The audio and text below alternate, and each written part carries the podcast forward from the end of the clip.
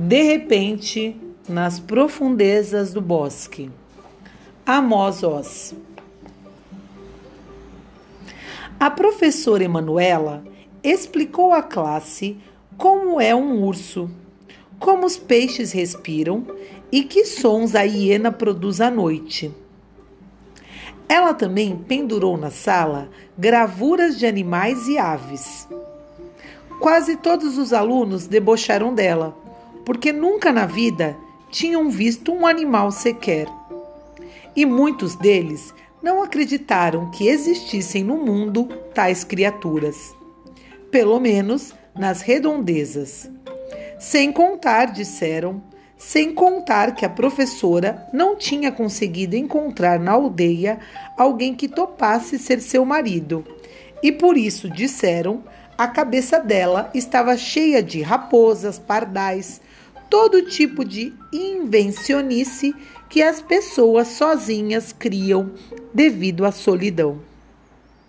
Só o pequeno Nime, de tanto ouvir o falatório da professora Emanuela, começou a ter sonhos com animais à noite. A turma ria dele quando chegava contando, logo pela manhã, como seus sapatos marrons, que durante a noite ficam ao lado de sua cama, se transformavam em dois ouriços que se arrastavam e examinavam o quarto a noite inteira. Mas de manhã, quando ele abria os olhos, os ouriços voltavam de repente a ser um simples par de sapatos ao lado da cama. Numa outra vez, morcegos negros vieram à meia-noite. Levaram-no sobre as asas e voaram com ele através das paredes da casa pelo céu da aldeia e por sobre os montes e os bosques, até que o conduziram a um palácio encantado. Mime era um menino um pouco descuidado e andava quase sempre com o nariz escorrendo. Além disso, entre os salientes dentes da frente havia um belo intervalo.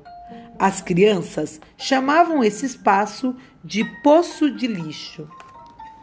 Todas as manhãs, Mimi chegava à sala e começava a contar a todos um novo sonho.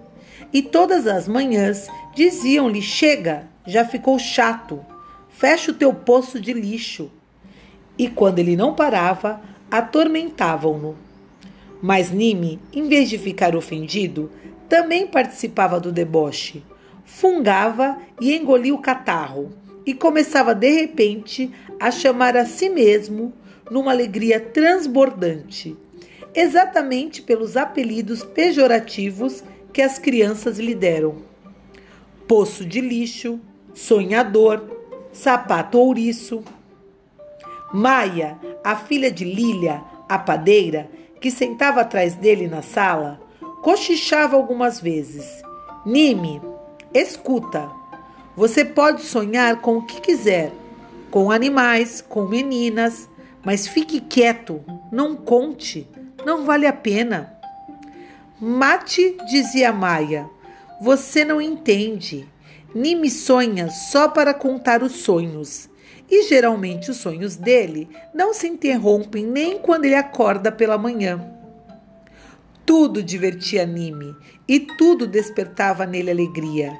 A xícara rachada da cozinha e a lua cheia no céu o colar da professora Emanuela e seus próprios dentes salientes, os botões que esqueceu de abotoar e o rugido dos ventos no bosque.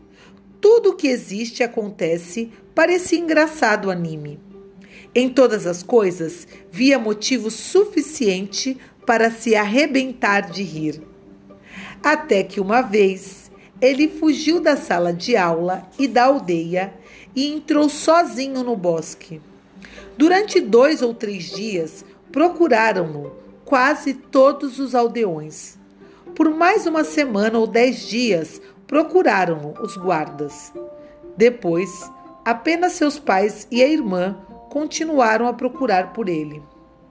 Passadas três semanas, ele voltou, magro e imundo, todo arranhado e machucado, mas relinchando de tanto entusiasmo e alegria. E desde então, o pequeno Nime não parou mais de relinchar e tampouco tornou a falar. Não pronunciou nenhuma palavra desde que voltou do bosque e só ficava circulando descalço e esfarrapado pelas ruelas da aldeia, o nariz escorrendo, mostrando os dentes e o intervalo entre eles, se metendo entre os pátios, subindo nas árvores e postes, relinchando o tempo todo, com o olho direito lacrimejando sem parar por causa de sua alergia. Era totalmente impossível voltar a frequentar a escola por causa da doença do relincho.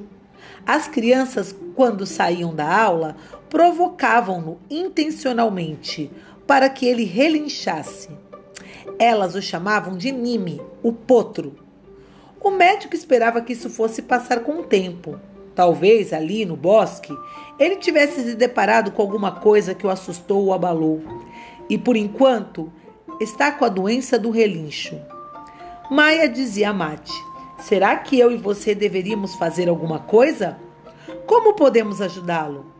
E Mate respondia: Deixa pra lá, Maia. Daqui a pouco eles vão se cansar disso. Daqui a pouco eles vão esquecê-lo. Quando as crianças lhe davam chega pra lá com zombarias e atiravam pinhas e cascas sobre ele, o pequeno Nime corria relinchando. Subia bem alto nos galhos da árvore mais próxima e de lá, em meias ramagens, se voltava para elas relinchando, com o olho lacrimejando e os dentes da frente salientes. E às vezes, até no meio da noite alta, parecia que se ouvia ao longe o eco de seu relincho no escuro.